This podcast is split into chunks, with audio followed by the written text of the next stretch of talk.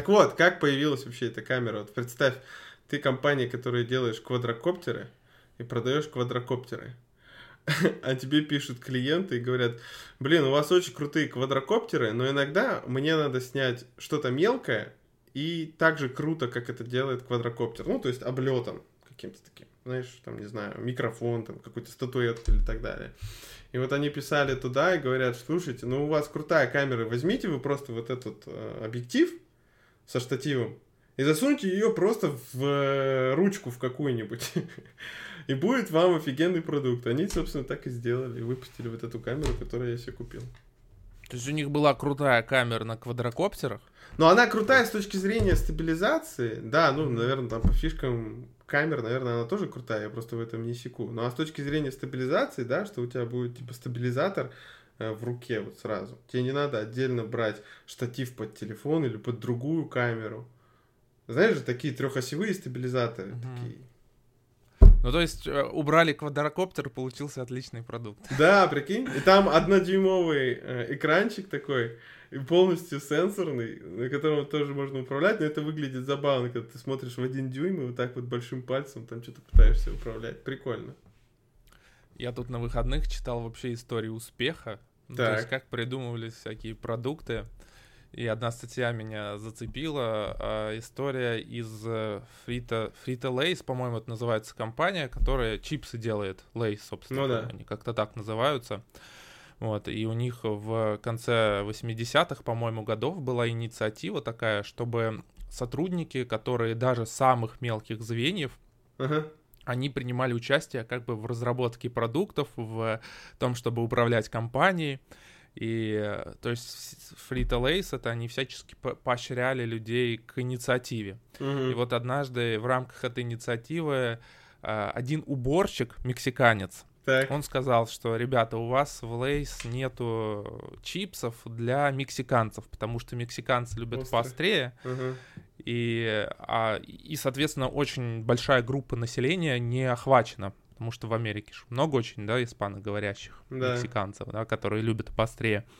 И он предложил, уборщик, сделать чипсы Лейс с каким-то острым вкусом, и они стали легендарными. И, а, и я, честно говоря, не знаю, то ли Лейс, то ли Читос это было. Вот, и Doritos.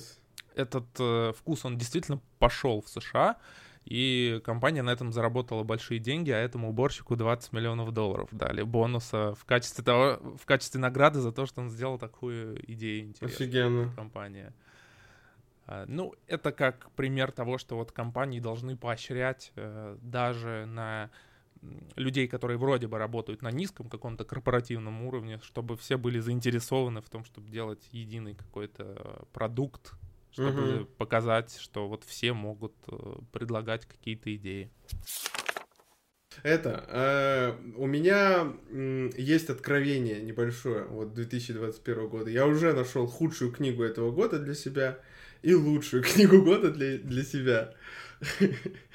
Да. Э, но эти книги я купил раньше, и они вышли, наверное, гораздо раньше, чем я их читаю. То есть они точно не в 2021 году, просто я их сейчас читаю.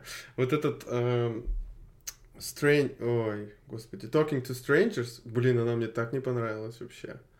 Малкольма Гладвелла. Да. Вообще. Мне тоже, кстати. Я вообще, я просто разочарован. Ну, в смысле, я все так же люблю Мал, Мал, Малкольма Гладвелла, но я прям читал и прям чувствовал, как вот он, наверное, поддался вот этой, вот этому тренду, чем резонанснее то, о чем ты пишешь, тем это должно быть более популярно. Потому что книга начинается более-менее интересно, более-менее захватывающе, там какие-то шпионы, какие-то там убийства и так далее. А потом все просто скатывается в педофилию, изнасилование, короче, какие-то такие не очень интересные мне вещи. Я прям мучился, просто вообще мучился э, дочитывая. А другая книга про Симпсоны просто вообще идеальная. Вообще я ее, я ее еще не дочитал уже там две трети где-то прочел, но она просто суперская. Что это за книга? А, блин, что-то я не подготовился. Точно она называется «Симпсоны и ее математические истории», как-то так.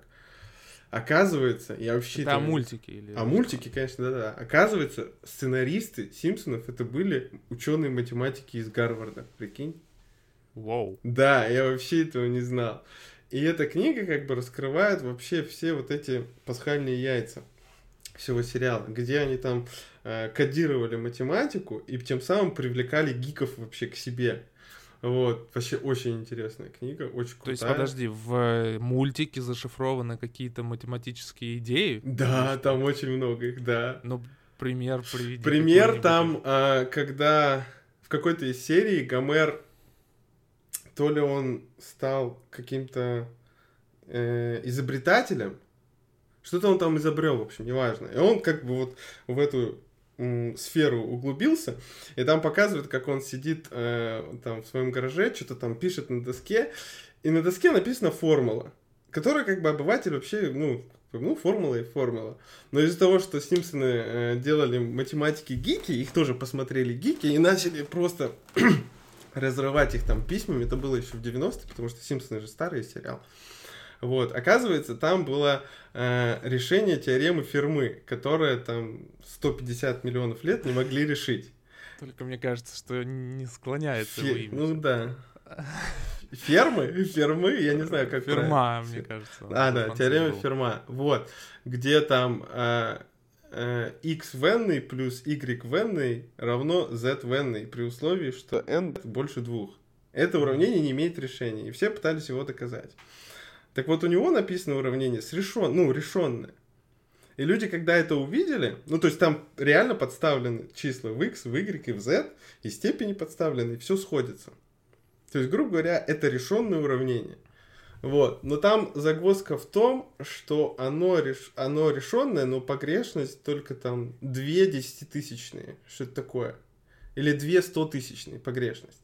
Но Дело в том, что 2 100 тысячный калькулятор не покажет. И когда ты в калькулятор заводишь эти числа, которые написал Гомер, у тебя как бы якобы решенная теорема. И там пишут, что их просто закидали письмами о том, что, блин, вы, реш... вы решили теорему Ферма, ничего себе, туда-сюда. Ну и там пришлось им потом объясняться, что оказывается это решение, оно типа приблизительно.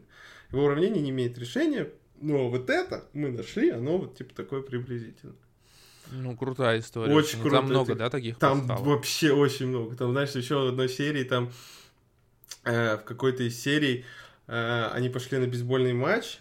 А, там, кстати, целая глава раз, разбирает э, э, бейсбол. И помнишь, фильм такой был «Манибол»? Конечно, да. Вот, вот, вот. Вот про этого чувака и Лизу, и как они там в этом сериале были. Ну, в смысле, в «Симпсонах».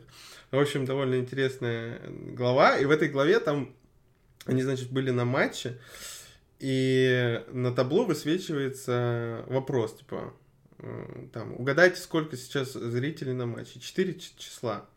Как бы обывателю это тоже показывается четыре обычных числа. Но вот гики математики сразу увидели там, э, одно число было там простое, очень большое число, Другое число было совершенным числом. Я узнал, что такое совершенные числа. Я даже не знал, что такие, такие есть.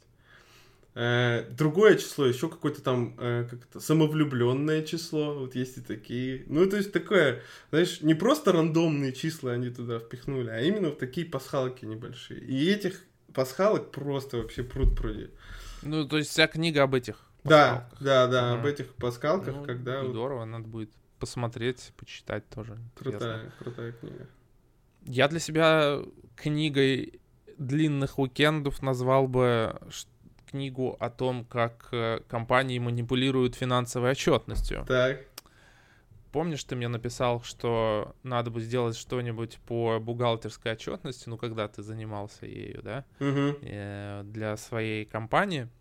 И я подумал, о, отличная тема для подкаста, а у меня была там какая-то книга, которая типа о манипулировании отчетностью, но название ничего такого вроде бы не предвещало, что она будет какая-то увлекательная. Я начал читать и прямо вот прямо захватило, то есть э, так, там, там? там перечислены ключевые способы, как компании могут манипулировать финансовой отчетностью, что важно, под каждый из этих способов, а их, в общем, больше, там, 300-400, пример из истории, как uh-huh. это было на практике. И мне кажется, что из этого прям отдельный подкаст можно сделать. Э, Прикольно. Рассказать о том, как вот э, компании могут вводить инвесторов в заблуждение, и ты когда читаешь, ты понимаешь, вообще ничему верить нельзя, потому что там такие дичайшие вещи были, ну вот просто совсем вот, да, вот э, первое, что в голову сейчас я вспомнил из этой книги, Intel, кажется, в 2011 году купила компанию э, Auto Technology, по-моему, назыв, называлась, так. за 11 миллиардов долларов. А уже после того, как Intel купила их, оказалось, что эта компания фабриковала свою финансовую отчетность, угу. и там в реальности продажи были то ли на 70, то ли на 80 процентов ниже. Я сейчас не помню конкретную угу. ловку, которую они использовали, там перечислено. И Intel через э, полгода, по-моему, или через год они из этих 11 миллиардов долларов списали в убыток 9 миллиардов долларов. То есть они на, ну, практически на 80 процентов обесценили свои инвестиции, представляешь? Кошмар. То есть как такое может быть? Когда вот компания, у которой доступы к любым финансовым консультантам, ну да, да и она приобретает за огромные деньги 11 миллиардов долларов другую компанию, которая оказывается по большей части пшиком. Коррупция или их реально обна- обманули? То есть был какой-то чувак, который как бы это все. А, там это не, не рассказывается об а. этом. Можно подробнее, наверное, посмотреть. Но вот если поймать какого-нибудь нам хорошего, высокопоставленного аудитора и спросить, как вообще возможно такое пропустить, угу. ну, то есть, возможно так, что просто пропустили это, а, или там, э, или это только вот с помощью коррупции такие схемы делаются? Это хороший вопрос, мне кажется. Угу. Честно, я не знаю, потому что вот даже истории вот эти все с Энроном, когда их аудировала компания Артур Андерсон, фактически она после этого скандала, она обанкротилась, ну, да. да, она была вынуждена с кем-то там слияние совершить. Вот, то есть, если это коррупция, вот те, кто за это отвечал, например, они понимали, что они понесут наказание за это, да, а это рано или поздно должно было раскрыться. Как ты можешь э, э, так рисковать сильно, скажем так? Да, это как э, смотрел такой сериал на СТС «Не родись красивый». Да, помню, конечно, да. Помнишь, там была Катя Пушкарева, которая как бы ну, это, а, э, они же там какие-то финансовые. Да, да, ну она, она была мозгом, как бы э, э, этой всей финансовой отчетности. И как бы э, руководитель компании, чтобы не выглядеть там лохом перед своим отцом, просил ее рисовать отчетность полностью, чтобы все красиво было. Какие неожиданные примеры всплывают. Я просто мелкий был, смотрел, да, этот сериал. Я тоже смотрел. Вот так вот. Ну, а может, может, кстати, тут такая же история. Представь, да? Кто-то не хотел выглядеть, просто не хотел выглядеть. Кто-то влюбился в руководителя да. Intel и был готов за э, просто за за внимание отношений да, манипулировать отчетностью. Да, вот э, сто раз подумаешь, прежде чем быть инвестором в этом мире. Да. Вот после прочтения этой книги мне точно кажется, что вообще будет э, э тяжело серьезно воспринимать э, истории, вот, истории роста, например. Ну, помнишь, мы с тобой даже Лакин кофе рассматривали, mm-hmm. тоже говорили, что когда вроде бы компания роста, а по факту половина выручки вообще фабрикуется, рисуется, непонятно на что надеются эти люди. Так, ну что, значит, в конце года ты собрал э, все э, PDF-ки, все отчеты о том, как различные инвестиционные фонды и банки видят 2021 год. Ну, не прям все, а вот крупнейшие, наверное. Я тогда, кстати, в самолете летел, перед самолетом парочку скачал и почитал. И не как пом- тебя? Не помню, какие. Ну, нормально. Я, я их... Э, ну, смотри, вот, грубо говоря, у нас подкаст вообще как бы про это, да, как, как нам такого рода отчеты и зачем они нужны, и зачем их вообще смотреть. В принципе, это интересное чтиво, но я их бы... Я их читаю просто ради того, чтобы быть в курсе, кто как вообще что думает. И сравнить это с, ну, глобальными медиа, там, какими-нибудь РБК и так далее. Смотреть, что там пишут. Вот. Но в целом интересно, сделано качественно. Вот я это люблю. Красивые картинки, красивые графики, хорошие слова.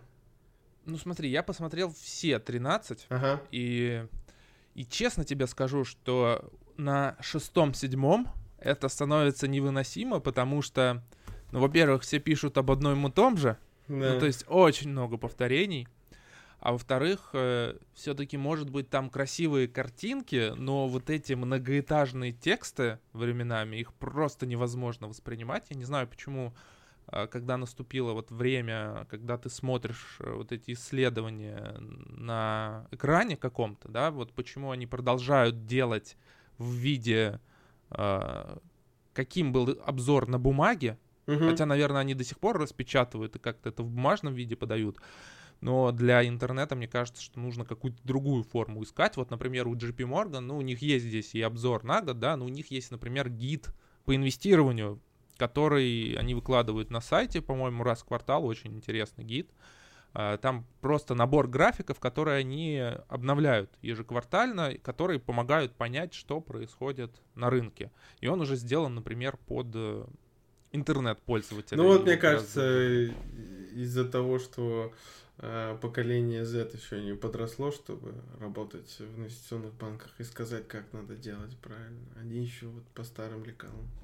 Ну смотри, то, что мне еще не нравится вот в этих обзорах, все-таки, ну, во-первых, это подача временами странная, да, ну не странная, а слишком много текста, да. Э, то есть очень часто складывается впечатление, что они пишут для себя. Ну, то есть, типа, чтобы, ну, написать для галочки и все. Ну, неважно, прочитает это кто-то или нет. Второе, это то, что очень много общих каких-то фраз. Ну, если ты замечал, ну, там есть такие выражения, что типа, ну, вот там, например, э, такая-то отрасль будет перспективной, да, но что это значит? Что это значит для меня? Ну, mm-hmm. то есть, э, означает ли, что я должен купить э, ETF, например, фонд на эту отрасль? Mm-hmm. И вообще, вот, например, там очень многие компании отмечают перспективы 5G, да, а компаний, которые, бизнес которых будет завязан на это новое поколение связи, да, он, их огромное количество, да, то есть не, нету какого-то шага дальше, но нет, наверное, и цели, да, задача просто какой-то красивый обзор сделать ну, больше да. и описать тренды. А, но вот те, что описывают какие-то тренды, это еще интересные обзоры. Но есть те, которые вот просто из обзора в обзор повторяют что-то про макроэкономику, не дают никаких э, выводов конкретных. Ну, то есть все какие-то общие фразы, и вот, конечно, поэтому читать невозможно. Смотри, э, что касается выводов, да, вот у них у всех есть э, некие общие выводы, да, которые я тоже заметил. Это там, допустим, они все сходятся, что инфляции не будет. Хотя мы там знаем, что вот следующий пакет помощи в США на подходе, да, что как бы сейчас коронавирус и так далее. И они все говорят, что инфляция там будет э, низкой, 2%, хотя я, я уже занимаюсь э, товаркой, и я сейчас вижу такую ситуацию на товарном рынке, что, а, водители отказываются просто ввести э, товар за прошлую цену. Они просто ее поднимают. В связи с чем? Да в связи с тем, что он на пособие получает 2000 долларов, а ниже он сейчас просто не повезет. То есть уже по сравнению с прошлым периодом у нас а, логистика дороже стала. И Б, что самое интересное, в странах-экспортерах очень, экспортерах очень мало контейнеров вот просто физически нет контейнеров, потому что они уплыли там в США, в Европу и так далее, а обратно не плывут, потому что корона-кризис, там везде лимитное количество людей, и сейчас букировать контейнеры в Китае, например, в два, в два с половиной раза дороже, чем раньше. Понятное дело, что инфляции на текущие запасы нет – ну, на следующий, когда придет, на следующий, э, на следующий сток, который придет, мы там и все придет, всем придется повышать э, цены. Вот у меня сразу такой диссонанс. Блин, ребята, вы пишете, что не будет инфляции, и ее вроде как бы ну, не ожидается. Хотя по факту я вот тут в индустрии смотрю на это все и понимаю, что ну, я буду повышать цены. И я думаю, люди такие, как, как, как я, тоже будут повышать цены. И она-то все-таки должна где-то появиться, эта инфляция. И поэтому я не особо там, знаешь, соглашаюсь с этими выводами. Ну смотри, вот э, если... Давай вот введем в курс дела, да, вот э, в обзоре для Бусти угу. я попытался ну, в несколько абзацев описать, э, э, как раз э, то, ну, какой-то единый сценарий, который для экономики рисуют инвестбанки, да, то есть для чего мы это делаем, чтобы его посмотреть, согласиться с ним или, или не согласиться, и в зависимости от этого как-то применить э, в своих портфелях. Получается, что вот если взять такой единый сценарий на основе всех этих обзоров, да, инвестбанки говорят, что, ну, это не только инвестбанки, наверное, все экономисты говорят, да, у нас случился шок в 2020 году, но из-за того, что центральные банки вбухали очень много денег в экономическую систему, это позволило сдержать падение на активы, перераспределить как бы ресурсы от тех, кто сберегал, к тем, кому нужны деньги, скажем так, да, и поддержать спрос, и это спасло экономику от глубокого падения. Если бы, например, ФРС действовала так, как она действовала в 2008 году, ну то есть медлила, да, с помощью на самом деле, потому что кризис случился еще в 2007 угу. на рынке ипотечном в США. Если бы вот так же бы медлило, или как э, центральные банки медлили в 29 году во время Великой депрессии, э, никакого сейчас all-time, all, all исторических high. максимумов, да, и никаких фанатов Теслы бы сейчас не было, скорее всего, потому что э, у нас бы ждала очень долгая дефляция, поскольку центральные банки спасли фактически экономику э, за счет э, того, что напечатали деньги, ну то есть они как бы невидимую конфискацию провели у людей, которые сберегают. Сейчас экономика за счет этого восстановилась, и теперь вопрос, да, в чем расплата? Да. Традиционно расплата идет за счет э, более высокого уровня цен, более, более высокой инфляции.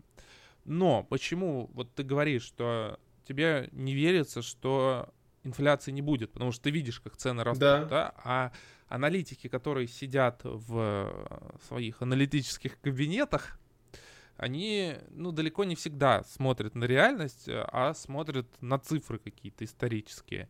Иногда это, кстати, может быть и правильно, угу. потому что это позволяет сделать какой-то вывод э, более объективный, да, чем когда ты судишь по одной какой-то своей ситуации.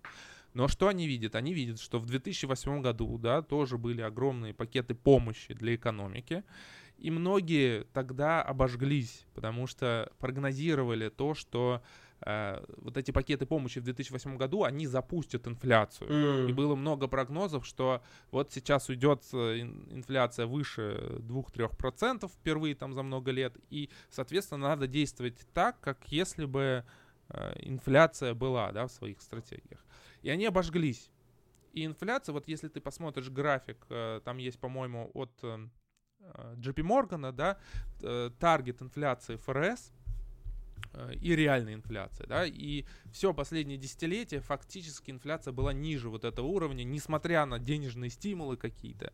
И сейчас просто все боятся, боятся, боятся ошибиться, боятся спрогнозировать, что инфляция выйдет за вот эти пределы. Поэтому все очень аккуратно себя ведут в прогнозах, потому что Э, ну, потому что боятся потом получить по шапке. Тот, кто спрогнозирует, что инфляция, например, будет 4-5% в США, тот э, вдруг потом может получить э, насмешки в свой адрес. Поэтому все прогнозируют очень аккуратно. И поэтому Но... они, в принципе, так сказать, консолидированно прогнозируют одно и то же. На самом деле, да. Если взять консолидированный прогноз, то да, денежная политика в США, она окажет влияние на ускорение инфляции, но инфляция будет не такой большой, да, то есть она не выйдет за пределы. Uh-huh. То есть она будет в рамках 2-2,5%. Это больше, чем было в последние 5 лет, но, скажем так, будет э, умеренная. Э, она останется в умеренном таком уровне. Uh-huh. Какие выводы из этого делают инвестбанки? по крайней мере, в своих отчетах, они делают вывод, что низкая, что инфляция в рамках 2%, она в целом благоприятна для акций. И если посмотреть, э, то есть смотри, исторически низкая инфляция, то есть и дефляция, она для акций негативна, потому что, ну, понятно, цены падают в экономике, выручка меньше становится, а долгов мы набрали, например, да. долги не уменьшаются, да, то, что в Японии. Почему у нас 30 лет идет э, шел, да, спад в стоимости из-за дефляции. Большая инфляция тоже невыгодна. Потому что это повышает издержки многих производителей быстрее, чем, например, растут, э, растет выручка. Uh-huh. Ну, это вот в 70-е, 80-е году в, годах в США было так. То есть была высокая инфляция, э, но рынок не рос, потому что была инфляция издержек, скажем так, сильная, потому что ресурсы дорожали, нефть дорожала, да, а для импортирующей ресурсы страны это, в общем-то, негативный фактор. Uh-huh. Э, и получается, что слишком большая инфляция и низкая инфляция — это плохо для рынка. Они прогнозируют 2% инфляции. Это то, что идеально для фондового рынка. Если ты посмотришь, все прогнозируют на 3-4 года вперед продолжение роста. Нет, и причем такое хорошее продолжение роста. Да. То есть нету э, консенсус, что в, у рынка акций в принципе впереди светлое будущее. И э, то, что ты сказал, получается, если мы, например, не согласны с этой гипотезой, э, что, э, что вот э, рынок ждет такое светлое будущее, то получается, что мы должны как раз искать, в чем эти инвестбанки ошибаются, да, то есть где, где слабые места и как это можно использовать в своем портфельном управлении. То есть, может быть, они ошибаются, вот видишь, да, и мы не согласны с какими-то их позициями, и что это означает для портфеля. Вот это, собственно, то, что можно будет обсудить дальше. Угу. И по факту, вот то, что ты говоришь, что есть ускорение инфляции, долговой рынок на самом деле показывает, что есть рост инфляционных ожиданий в США. Mm-hmm. То есть он пока небольшой, но э, но на максимум за несколько лет. Собственно, ожидая, исходя из ставок долгового рынка, ожидаемая инфляция в следующие 5 лет 2% уже, да, и это максимум за там несколько, за 3-4 года уже. И тренд на рост продолжается. Так что, возможно, инфляция это как раз будет все-таки тем сюрпризом, который большинство инвестбанков боятся прогнозировать. Да, ну, я вот тебе говорю, я вот когда вот с этим сталкиваюсь, когда у меня такой диссонанс, да я лучше себе поверю, чем каким-то там аналитикам, чем каким-то там людям. Поэтому я тебе еще написал, что, блин, меня что-то пугает доходность э, всего, поэтому я думаю вообще подзакрыть так часть и сидеть, думаю, там, в деньгах. Ну, смотри, это хороший вопрос, сидеть ли в деньгах, потому ну, что... Потому что деньги будут иметь отрицательную доходность.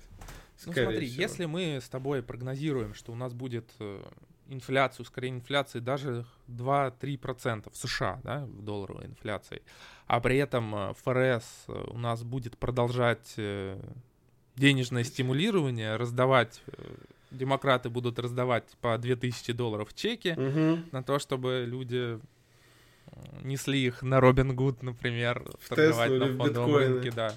Или я видел, кто-то в Твиттере купил себе новую машину Неспрессо на эти деньги. А, то получается, что у нас э, в долларовой экономике прямо ярко выраженные отрицательные реальные процентные ставки за вычетом инфляции. То есть э, это означает, что если мы вкладываем в облигации под низкую ставку, а инфляция в реальности у нас 3-4%, а мы вкладываем под ноль. Есть э, колоссальные финансовые репрессии, то, что, да, Сити, по-моему, в обзоре отмечает, относительно людей, которые сберегают деньги. И получается, что тебя подталкивают в, ну, в то, чтобы ты рисковал. Угу. То есть пока эта система действует, рискованные активы вполне вероятно продолжат э, Расти. увеличиваться в стоимости. А, в целом вот есть много вопросов, да, а пузырили, пузырили сейчас на фондовом рынке. Вот если э, исходить из того, какой уровень ставок, да, и как растут акции роста, пузыря нет. Потому что э, в целом, ну, он, смотри, он вполне вероятно есть в некоторых активах, вполне вероятно. Э, не будем показывать пальцем. пальцем, потому что можно сейчас подвергнуться критике большой со стороны фанатов некоторых активов. Вот, поэтому лучше в этих баталиях просто не участвовать. Но как рынок в целом, низкие ставки объясняют его такую большую стоимость. И если они продолжат оставаться низкими, наверное, э, текущая стоимость этих активов объяснима. Но представь, да, например, если э, инфляция ускорится выше 3-4%, ну вдруг, как, чего не было очень давно, да, здесь уже будут работать совершенно другие законы, чем когда инфляция была э, 2-3%. И получается, что э, ты должен э, искать э, альтернативы какие-то и облигациям, которые да, будут давать э, реальную доходность, и перегретым активам угу. популярных, популярным активам популярного рынка. И, собственно, э, некоторые инвестбанки, они как раз пишут, какие альтернативы могут быть тому и тому. Да? Угу. Так, и чем они предлагают заменить вот эти плохие облигации или перегретые акции? Ну смотри, ты сказал, что вот ты хочешь из перегретых акций выйти в кэш, да? Но фактически с ускорением инфляции ты будешь терять. Да, да, да, я, я, я, это, я это понимаю, конечно. Ну а... просто меня пугает то, что там за год у меня там ну, условный там 10%, да, а за последний месяц я уже там сделал 3 или 4, понимаешь? То есть mm-hmm. за последний месяц сделалось почти там половина года. Ну и что это за дела такие? Ну смотри, все предложения, которые делают инвестбанки, чем заменить э, нерискованные э, облигации, ну, безрисковые облигации, скажем так, mm-hmm. государственные, которые доходности не дают, они мне, честно скажу, не нравятся. Потому что Э, ну, как бы доходность, конечно, по этим активам выше, но тебя толкают в очень большие риски. Mm. То есть альтернатива, ты не можешь эту доходность получить без рисков. Например, э, популярная идея есть покупка привилегированных акций в США. Угу. Вообще привилегированные акции в США, они сильно отличаются от российских привилегированных акций, потому что в России очень часто принято дивиденд по префам привязывать к дивидендам по обычным акциям, и фактически они эти активы очень похожи. Да, да? у Сбера, по-моему, как да. колеблется, да, как колеблется Сбербанк, преф и э, обычный Сбербанк, как Татнефть, обычка и преф, и там корреляция сильная. В США несколько иная ситуация, потому что обычно привилегированная акция, это означает не только отказ от возможности голосовать по акциям, но и от того, что дивиденды у тебя будут э, фиксированные, да, ну то есть они будут сильно отличаться от того, что ты э, получаешь по обыкновенным акциям. Ну, там разные бывают виды префов, но по сути дела, да. И сейчас, например, ETF на вот такие привилегированные акции, он дает э, в США 4,5% доходности в долларах, что, в общем-то, является очень высокой ставкой ну, да. на самом деле по сравнению с государственными облигациями, где сейчас там меньше 1%. Вот. И вроде бы интересное э, предложение, да, заменить долю привилегированными акциями. И если мы посмотрим доходность за последние 10 лет, то, ну, это практически облигации, да, вот этот ETF, стоимость акции этого ETF практически не меняется, да, но получается, что ты получаешь дивидендную доходность, за счет этого формируется доходность. Но если мы посмотрим этот ETF в 2008 году, то, извините меня, он упал с 45 долларов до 12 долларов. То есть он потерял 80%. Ну, то есть в кризис случаются банкротства часто компаний, и до владельцев привилегированных акций выплаты не доходят, потому что все отдается за долги. И получается, что в, ну, во время кризиса этот ETF может очень сильно упасть в стоимости. Он, конечно, потом восстановился, но все же. Э, на самом деле риски там большие. Если посмотришь, какие бумаги входят туда, там, там в основном банки. Bank of America, Wells Fargo, вот я смотрю, и Citigroup есть, то есть риски там большие. То же самое касается других каких-то альтернатив, потому что это не замена акции, э, не замена низкорискованным облигациям, это скорее уход в рисковые активы в надежде получить, ну, компенсировать какую-то доходность. Вот в чем проблема. Ты знаешь, когда, да, мой, мой, наверное, моя личная такая проблема о том, что я посмотрел эти ETF, где я могу их, в принципе, потенциально купить, но там порог входа какой-то слишком для меня космический. Да, я могу пойти в Робин Гуд и в Робин Гуде там их купить, но это слишком для меня, конечно, надо запариваться с этим. Я... Так от 3000 долларов, да? Да, от 3000 долларов, да, и как-то я так подумал, что, ну, если бы порог входа был меньше, да, я бы, наверное, рассмотрел эти варианты.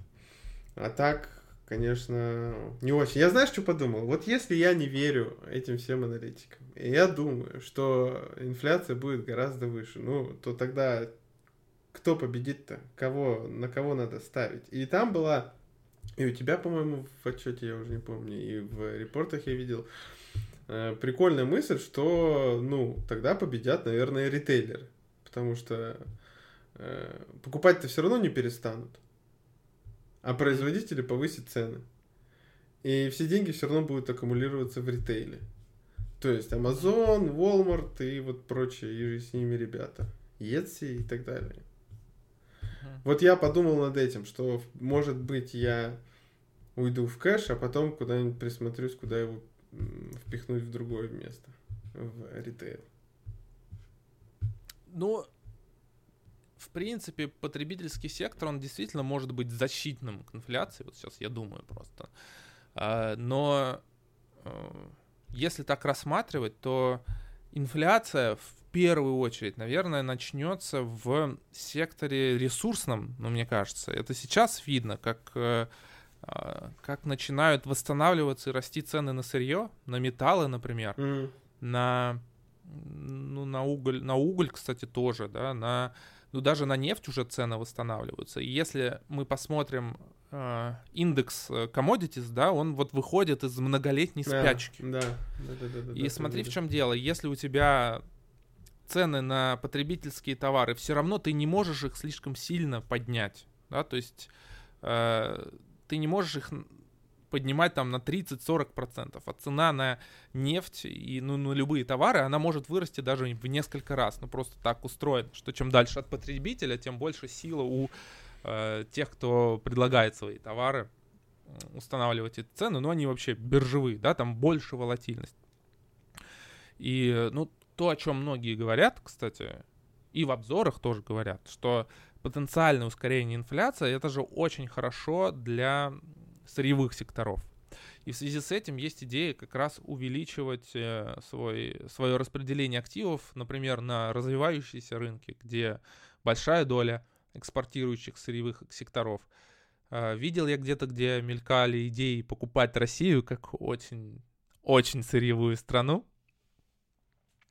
И что вполне возможно, 20-е годы это станут ренессансом для биржевых товаров, потому что а, сейчас к ним тоже есть скептическое отношение, потому что если посмотреть на график, который вот составляется, да, как индекс стоимости биржевых товаров с 2008 года, там была катастрофа. Ну, собственно, почему а, развивающиеся рынки, например, были все в забвении много лет, потому что э, была дефляция на товарных рынках, падали цены на нефть, прочее сырье, и, соответственно, такие страны, как Россия, Бразилия, ну и многие другие, они все показали чуть ли не отрицательную доходность за последние десятилетия. Да? Но если мы предполагаем, что вот это ускорение инфляции, вот эти меры денежной поддержки в США, они окажут э, влияние на цены на, цены на ресурсы, то у рынка commodities сейчас есть действительно шанс восстановиться.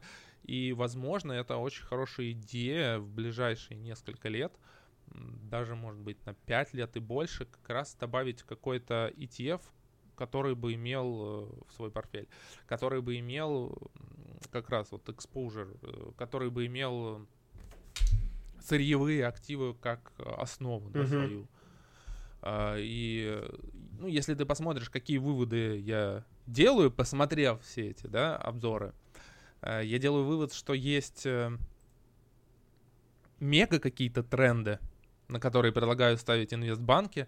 Это тренды, которые, ну вот даже сейчас там, может быть, рынок скорректирует, обвалится, да, но долгосрочно все равно э, эти отрасли будут важны для экономики, и компании в этих отраслях, они смогут показать долгосрочно высокую доходность. Плюс какие-то тактические изменения, которые как раз в портфеле, которые э, связаны с тем, что компании могут э, как-то выиграть от вот этих меняющихся условий ускорения инфляции. Да, инвестбанки говорят, что там инфляция не будет, но просто она, она будет, но не такой большой, да, вот они говорят. Но при этом их идеи во многом направлены на, на то, ту ситуацию, когда будет инфляция. То есть если вот поговорить, да, э, какие тактические изменения могут быть в портфеле, ну, то есть вот от тренда на инфляцию кто выигрывает, э, то вот как раз развивающиеся рынки часто встречаются, да, эта идея. Товары какие-то биржевые, рекомендаций покупать не так много, ну, то есть все стесняются, потому что ты покажешь график, как, как товарный индекс какой-нибудь упал на 60%, никто не захочет это, в это вкладываться, наверное. Uh-huh. А, дальше среди тактических каких-то предложений есть э, э, предложение э, покупать активы, связанные с компаниями малой капитализации США, потому что там тоже как раз много представителей сектора каких-то сырьевых или базовых товаров, то, что называется. А эти сектора, они не очень хорошо выглядели в последние несколько лет, да, но глобально комп- компании малой капитализации, они в США показывали э, высокую доходность. Ну, то есть исторически считается, что э, компании малой капитализации это хорошо, потому что там не так много аналитиков покрывают их. Там есть неэффективность и доходность э, Может как класса активов, она высокая, да. Э, и в целом, если посмотреть за 30 лет, это действительно так. То есть э, индексы компаний малой капитализации обыгрывают рынок. Угу. Просто последние годы для них были очень неудачными, потому что там не так много технологического сектора, например. И они отставали. Соответственно, если у нас э, начнется э, переменится вот этот тренд в экономике, вполне вероятно, они будут выглядеть лучше рынка. И, например, их э, в качестве как одного из кубиков своего портфеля можно рассматривать. Смотри, у меня вопрос, пока он не ушел. Вот ты говоришь, рассматр... они точнее говорят, рассматривать э, рынки развивающихся стран, а рассматривать... Правильно ли понимаю, что просто влезть в облигации этих стран? Либо можно посмотреть, какие какие компании торгуются на бирже из этих стран. И влезть Ну смотри, туда. да. А, очень много есть как раз э, рекомендаций покупать облигации, но российскому инвестору они, скажем так, не очень доступны. Да. да? Потому что есть определенные барьеры к этому. А, но речь идет и о компаниях. Речь идет об ETF угу. на рынке акций. И, ну, ты, ты видишь, да, в обзоре я упоминаю в основном ETF э, иностранные. Да. А, но на московской бирже можно составить нечто похожее, потому что торгуются и на... Ну и понятно, и, и Россия является развивающимся рынком, и, например, Китай, и еще там, наверное, кто-то торгуется честно, я не смотрел, это мы сделаем отдельно, mm-hmm. вот сейчас, да. Mm-hmm. То есть э, ты, в принципе, можешь набрать ETF, которые э, и на московской бирже, которые могут э, в той, в той или иной степени быть альтернативой иностранным ETF. Mm-hmm. Плюс, я думаю, эти обзоры мы тоже сделаем. Это можно посмотреть, какие компании есть в этих ETF и выбрать среди этих компаний самые перспективные, например. Ну да. Ну, собственно, я этим, я себе это наметил, да, что этим заняться. Можно для активных каких-то стратегий. Да, то есть посмотреть, э, в принципе, если ты посмотришь состав этих ETF, ты можешь, не покупая ETF, посмотреть топ-10 компаний в них, собрать портфель, и ты получишь примерно такую же доходность, как и покупая этот ETF. Ну, плюс это еще и интересно будет изучать эти компании. Поэтому я себе тут галочку поставил, что такие подборки надо будет сделать. Ну, типа, самые перспективные компании в, этом секторе. Uh-huh. И эти компании, конечно, уже можно купить, потому что ну, они более доступны, чем ETF, я думаю, что и на Санкт-Петербургской бирже. Ну вот, получается, что из э, тактических трендов, да, если так, подводя вывод, они говорят, что надо Э, обратить внимание на компании малой капитализации в США, на развивающиеся рынки из-за инфляции и ослабления доллара, да, из-за mm-hmm. сверхмягкой денежной политики в США. Плюс, э, например, много говорится о перспективах банков, потому что они пережили кризис, ну, финансового сектора в США. Да, меня тут, э, я быстренько вставлю, меня удивила PNC Financial. Она у меня очень давно, и она у меня была в глубоком минусе. Но тут вот что-то за последний квартал он просто выстрелил вообще. Смотри еще с чем связано. Это же вроде как бы неизвестная такая небольшая, ну, как бы большая, но она не настолько известна, как там Bank of America и так далее. ну, я еще не анализировал э, PNC Financial, честно говоря. Но я могу тебе сказать, что почему есть рост ожиданий от банков, он вполне, кстати, объясним. Потому что конкретно американских банков, ну, помимо того, что кризис вроде бы пройден, снова ФРС им разрешила выкупать акции, uh-huh. банки зарабатывают на чем? Они привлекают э, финансирование по коротким ставкам и выдают кредиты по длинным ставкам, ну, в основном на этом их бизнес основан. Если у тебя, например, короткие ставки низкие, а длинные высокие, то для банков ну, в США это хорошо, потому что, ну, ты как бы кредитуешься под 1%, а выдаешь под 5%, да, маржа увеличивается. Сейчас есть тренд на а, вот этот стипнес, то, что называется, то есть это разницу между коротких и длинных процентных ставках, на ее увеличение. Потому что, смотри, дальние процентные ставки, на них ФРС имеет меньше влияния. ФРС устанавливает короткие mm-hmm. ставки. А дальние ставки начинают расти из-за ускорения инфляции, mm-hmm. потому что там влияют инфляционные ожидания. И у тебя, возможно, в будущем будет ситуация, когда какой-нибудь э, Сити э, сможет взять в ФРС очень дешевые деньги под 0,5% э, и выдать, э, например, какой-нибудь компании, занимающейся Э, ну, кор там какой-нибудь, производство металлов ага. под, под, под 6% для расширения производства, потому что длин, ну, на много лет. И банки начинают выигрывать от расширения вот этого спреда. И если ты посмотришь, вот сейчас последние буквально месяцы есть э, рост финансового сектора. Да. Вот я посмотрел ETF на него, да? Да, да, да. Это, ну, во-первых, все считают, что кризис захон- закончен, разрешили возобновлять байбеки, плюс э, ожидание расширения вот этого спреда между короткими и длинными ставками. И перспективы у финансового сектора действительно во многих э, обзорах тоже упоминаются. Вот. Я с опаской отношусь к банковскому сектору. Не знаю, буду ли я это как-то использовать на самом деле для управления портфелем, но этот тренд тоже интересно. Прикольно, да, я не знал, потому что я вот в конце года смотрел и такой, ого, ничего себе, то есть э, в марте можно было докупиться PNC и вообще так нормально так в плюс выйти к декабрю. Плюс, кстати, многие банки имеют же подразделение управления активами, ну то есть они инвестиционные банки, да, и Э, эти банки вообще в шоколаде. Ну, какой-нибудь Goldman Sachs, по-моему, сейчас обновляет исторический максимум, потому что э, деньги дешевые, да. кредитов надо много, компании залезают в долги, они служат андеррайтерами да, по да, да. этому и получают очень хорошие комиссии с размещения облигаций. Поэтому все инвестбанки, например, они вообще в шоколаде были в этом году. Ну, да. Э, например, Goldman Sachs или Morgan Stanley, у них все хорошо, да, просели Wells Fargo какой-нибудь, который пострадал от того, что займы не возвращают. Ну, сейчас э, зачем их возвращать? Э, Все спишут, да, простят, видимо, и э, а проиграют только владельцы облигаций. Ты видел этот график, который я выкладывал в обзоре? Это, по-моему, Сити.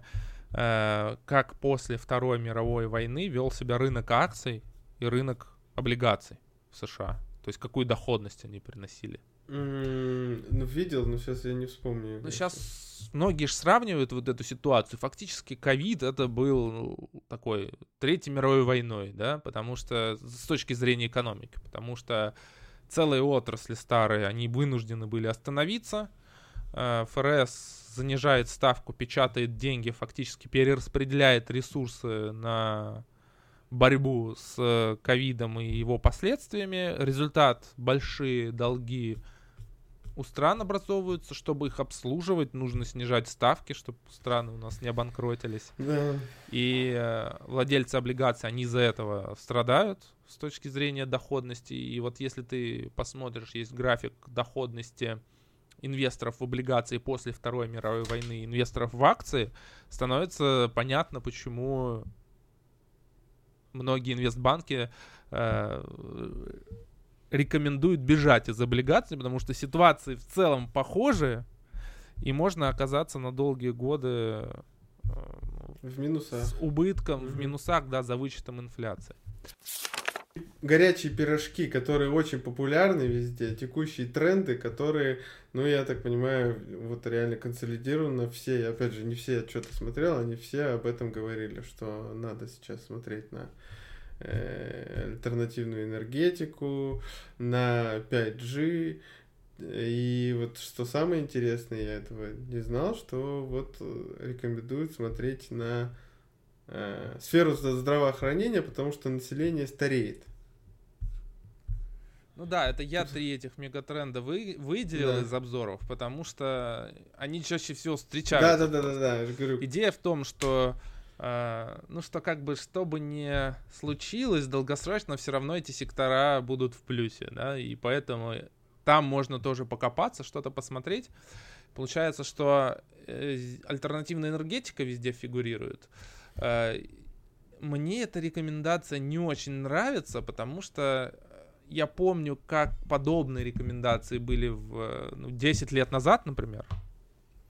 И альтернативная энергетика тогда приказала долго жить. Потому что вот даже в обзоре есть график ETF эм, на альтернативную энергетику. И там много-много лет спада было. Вот сейчас э, Исполин просыпается и начинается этот график, начинает этот график расти, да, но в целом э, там уже был период очень больших ожиданий. Угу и он не оправдался.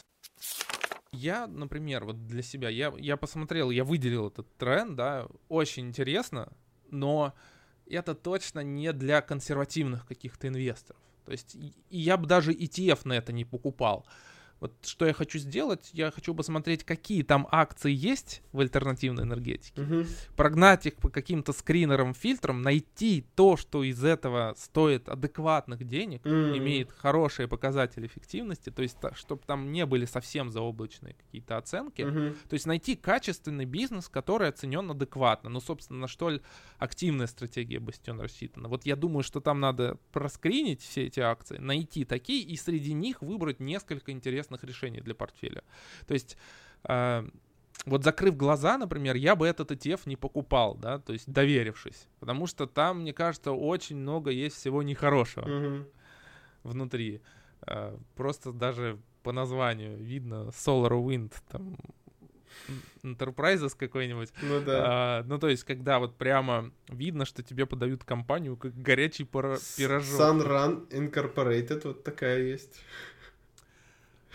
Ну, давай не будем их, наверное, перечислять, ну, да. потому что, наверное, среди слушателей есть кто знает об этих компаниях, и мы будем выглядеть очень так. Ну да. Э, надо изучить. Не, ну вот, просто да, интересно, что э, с 2009 до 2019 там был глубочайший минус вообще. Да. И вот да. только за последние два года начинает расти, да. Возможно, это как раз вот на ну да, что эту тему снова начинают поднимать. Есть интересный график по стоимости электроэнергии, угу. э, по стоимости источников, да, энергии. И, ну, например, Сити указывает на то, что, ну, наконец-то, похоже, у нас солнечная энергия в, в мире стала дешевле газа, угля, даже без учета субсидий. Вот это очень интересное наблюдение, а ветер стал дешевле остальных источников энергии в Германии и Великобритании. Только в Японии до сих пор приходится углем вырабатывать энергию, и там до сих пор уголь дешевле. Ну, понятно почему. Вот. И что они говорят, что на этот раз все будет иначе. Плюс у нас есть э, проекты, в, есть программа в Европе по переходу да, на альтернативные источники энергии. Она вот буквально сейчас принята. А, приход Байдена очень положительно должен сказаться с его, ну, традиционно демократы считаются друзьями альтернативных источников энергии. Ну, посмотрим, что будет. Но, опять же, я бы вот здесь э, слепо в ETF не вкладывался. Если есть время активно изучать, мне кажется, очень интересно посмотреть, что там есть внутри. Обязательно, обязательно надо будет сделать. Я уже себе пометил, так что вот. Второй мегатренд — это технологии 5G. Сейчас все об этом говорят. Mm. Никто не говорит конкретно, ну а что покупать. Просто говорят, что ну вот 5G, да, я несколько обзоров смотрел, нету конкретики. э, нашел интересный ETF, чтобы понять вообще вот вся эта сфера 5G, что мы там имеем, да, и есть небольшой ETF-чик на иностранных биржах от Defiance, mm. Next Generation Connectivity, у него 5G тикер, вот, и там компании, которые перечислены, по сути дела, это полупроводники, которые делают чипы для устройств 5G, тут есть Qualcomm, да, который для Apple делает эти модемы. Телекомы обычные самые. Да, и телекомы, которые должны, по идее, выиграть от вот этих новых тарифов, которые они на 5G смогут запустить, которые будут дороже, э, и поэтому здесь есть и AT&T, Verizon, да, T-Mobile, Э, то есть, э, ну, по сути дела, сейчас э, предложение поставить на развитие 5G это как раз на полупроводников и на мобильных операторов, угу. по сути дела, да, то, что есть. Третий тренд, тебе он понравился, да, про здравоохранение? Ну, для меня он был просто каким-то не очень явным. Ну, для меня, в смысле, я об этом не думал вообще. Хотя, в принципе, выводы логичны. Я давно об этом думаю, что у нас сейчас, получается, людей старше 65 лет 700 э, миллионов человек в мире, да? А через пару десятков лет будет полтора миллиарда. Да. А, соответственно, у людей в возрасте у них будут другие потребности. Ну, да. ну и прежде всего, например, отмечается, что рак у нас причина смерти сейчас номер два. Угу. Через несколько лет, э, ну, через 10 лет, это будет номер один причина смерти, скорее всего и, соответственно, запрос на лекарства от рака и какие-то процедуры лечения, он будет все расти и расти, и компании, которые функционируют в этой отрасли, а, они имеют очень хорошие перспективы. Вот Амджан недавно, по-моему, я писал комментарий об этом, они тоже, да, лекарства свои uh-huh. от рака делают, вот у них конференция должна быть в 2021 году, где они какие-то свои новые исследования представят в этой области. Вот кто этим занимается, конечно, для них может быть перспектива, если смотреть даже не сейчас, да, вот на 20-30 лет вперед, могут быть очень интересные. И вообще, э, вот этот ETF на здравоохранение, да, он по доходности выглядит очень хорошо. Ну, самый большой, который вот ну, да. XLV. Да, да, да, да. Я просто раньше не смотрел его доходность. Да. Получается, что и в и кризис 2000 э, года он прошел практически без спада. Резкий рост начался после 2010 года. До сих пор этот ETF, он каждый год практически обновляет исторические максимумы. А, и в целом, наверное, это вот когда, знаешь, если вкладываться в commodities, в биржевые товары и ресурсные всякие компании страшно, потому что Э, ну, не то, что страшно, а ты смотришь исторический график, он все равно влияет, да, значит, если он падает 10 лет, что-то что с этим, что-то не то, то вот здесь э, та, та сфера, которая и растет, и которая эффективна, и, кстати, многие компании этого сектора сто, стоят адекватно uh-huh. по мультипликаторам. Uh-huh. Тут, конечно, интересно. Единственное, что, опять же, в США много лет ведется разговор о том, что ну, надо как-то регулировать стоимость лекарств. Ты слышал, да, эти истории все, что... Ну, так, очень поверхностно. Что многие компании выигрывают от того, что страховка у нас оплачивает э, любые лекарства по любым ценам, скажем а, так. Понятно. Компании завышают стоимость своих лекарств. Демократы угроза в этом смысле для бизнеса многих фармацевтов, потому что биотехнологии, потому что они говорят, ребята, лекарства должны быть дешевле, и надо вводить регулирование. Но Байден в этом смысле, он достаточно лояльный для сектора, потому что вот Элизабет Уоррен, например, от демократов, она очень активно выступала за регулирование. И помнишь, была история, когда э, там и акции United, United Health обваливались после заявления ее, когда у нее шансы были большие. Но сейчас вроде этот риск миновал. Угу. Вот. Ну вот, получается, три таких мегатренда. Слушай, выделены, прикольно, я сейчас, знаешь, что вспомнил? Я в восемнадцатом году, когда приезжал в Нью-Йорк, я снимал квартиру у чувака. Ну, он, может, чуть постарше меня. Прикольный такой парниша. Он работал в CVS. Uh-huh. И CVS это, то есть, сеть аптек, грубо да, говоря. Да, дистрибьютор, да, лекарств. Да, она тоже, кстати, просто в этом ETF есть, я сейчас увидел. И э, он уволился оттуда и открыл свою компанию. Ну, вот как бы, когда я там жил, он вот типа этим занимался. Вот я буквально там недавно открыл ее, мы там э, мы будем работать вместе с CVS, то есть, грубо говоря, он работал в CVS, его, ему что-то не нравилось, он психанул, ушел и открыл свою компанию. Что ему не нравилось в CVS? Ему не нравилось, что CVS вообще никак не использует данные своих клиентов постоянных, у которых есть и купоны, и эти карты, и вот эти якорные всякие механизмы и так далее. То есть э, CVS аккумулирует очень большую информацию об этих клиентах, но никак ее не монетизирует. Его это бесило. Ну, то есть ему это не нравилось, и он поэтому ушел. При этом, я так понимаю, он как-то все равно аффилирован с CVS, раз э, он продолжает этим заниматься. Э, его идея какая? Что он будет собирать все необходимые данные о вот этих постоянных клиентах, которые клиенты разрешат отдавать про свое здоровье, там, там выписки из обследований и так далее. И на основе какого-то там как, естественно, модное слово машинное обучение, и вот э, на основе этих данных ему уже делать какие-то не, некие превентивные, э, предлагать некие превентивные меры, что у вас вот такой-то вот э, организм, вот такие-то какие-то у вас э, показатели, мы там с такой-то процентной вероятностью можем вам сказать, что вы будете болеть через там, 5 лет вот этим. Чтобы этого не избежать, там, примите это, или сходите к этому терапевту, или займитесь вот этим. И вот такого рода компания. Угу. Не знаю, ну, круто. Не знаю, как у него дела вообще. Последний раз я писал ему э, год назад, когда спрашивал, приходил ли что-нибудь, ну, тот адрес, где я у него жил. И все. Ну, сейчас же Amazon пытается выйти на рынок да, да. лекарств продажи. Да вот мне кажется, и... вот, конечно, у Amazon будет больше шансов, чем у CVS, потому что, ну, в принципе, просто больше клиентской базы.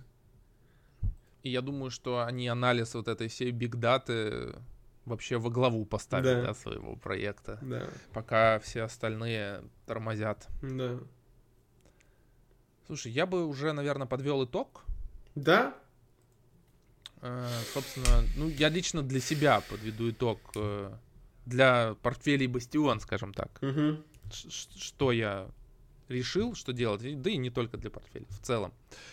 То есть, смотри, во-первых, если у нас э, есть ожидание низкой отрицательной доходности по облигациям, то означает ли это, что вот в планируемых пассивных портфелях Бастион мы должны такую же долю облигаций держать, как, например, если бы мы запускали их в 90-е или в нулевые годы, да, наверное, наверное, э, доля должна быть меньше, да, учитывая вот эти долгосрочные прогнозы. Меньше, чем вот она была раньше. Конечно, пассивный портфель, он в целом предполагает, что ты там должен минимум делать каких-то изменений. Uh-huh. Но вот если смотреть на 20 лет вперед вот при вот то, что я подумал о рынке облигаций, это действительно меня как-то убедила, что доля их должна быть ниже, uh-huh. что нужно искать какие-то альтернативы. А, пока я думаю, что а, среди альтернатив а, я бы рассматривал как такой несколько облигационный а, портфель. Это все-таки из портфель из компаний с э, стабильными и высокими дивидендами, uh-huh. да это, конечно же, не замена ни в коем случае. Она может быть частичной заменой, mm-hmm. да, потому что все-таки риски у них э, большие, в смысле, что в кризис там какой-нибудь может э, упасть сильно портфель из таких акций. Ну как, сильно, да, сильнее, чем облигации. Но как бы долгосрочно, там, на 10-15 лет, наверное, эти стратегии могут быть э, частичной заменой все-таки вот этого дохода. Uh-huh процентного, поэтому это вот с точки зрения пассивных портфелей, я думаю, что точно надо будет добавить какой-то дивидендный ETF. А, дальше я думал, добавлять или нет компании малой капитализации, например, и развивающиеся рынки в эти пассивные портфели. Потому что, вот если ты помнишь, я делал 7 популярных пассивных портфелей, да, подход, те, которые уже существуют. Э, если посмотреть, кто там показал наибольшую доходность, вот среди этих портфелей нету тех за последние 10 лет, где содержатся ETF на компании малой капитализации на развивающийся рынок, mm-hmm. потому что там была низкая доходность последние 10 лет. Mm-hmm. Сейчас, в принципе, учитывая, какие макроэкономические изменения происходят, Я думаю, что их нужно будет добавить. Может быть, не на небольшую долю, но я их точно включу в эти пассивные портфели. Что как развивающиеся рынки, так и малую капитализацию. Дальше. По вот этим мегатрендам 5G, продолжительность жизни, альтернативная энергетика, это, конечно, не для пассивных портфелей, вот эти ставки на отдельные отрасли. Для каких-то активных решений вполне может быть, но просто так бы я эти ETF не стал добавлять в портфель. Ну, во-первых, как ты сказал, это очень дорого, а, если ты хочешь покупать э, у российских брокеров, например. Потому что если ты хочешь большой портфель составить, то там уже приличные ресурсы нужны, а что-то должно оставаться и в прочих стратегиях. Угу. А во-вторых, вот слепо бы я покупать здесь не стал. Если рынок в целом понятна стратегия, да, купить ETF, ну вот доходность рынка в целом мы получаем, то здесь, мне кажется, лучше как раз посмотреть отдельные акции в этих ETF, прогнать их по своим каким-то параметрам и найти там интересные компании чем я и планирую заняться в ближайшие Супер. Э, месяцы. Вот. Так, таков план работы, потому что очень много сейчас э, пишут о том, где же пассивные портфели. Э, вот видишь, люди Больш... э, не отдыхают. Хочется больше читать, узнавать. Ну, я их понимаю. Да, я тоже. Я ненавижу, Поэтому... конечно, эти праздники длинные для меня это было спасением, потому что надо немножко было вырваться, подумать, что делать, скорректировать стратегию. Я прочитал книгу «Думай как монах». Mm-hmm. А, не то чтобы мне сильно интересна эта тема была, вот, но я увидел на Амазоне, что это типа топ-10 книг. Да, я хотел прочитать какую-то трендовую книгу. Я посмотрел топ-10, там какая-то вся ерунда. Вот это меня привлекло. Uh-huh по названию. Просто я прочитал, и я такой, М, точно, давайте меньше информационного фона впускать в свою голову и больше думать. Ну, вот. Да. И в соответствии с этим, наверное, нужно и прожить 2021 год.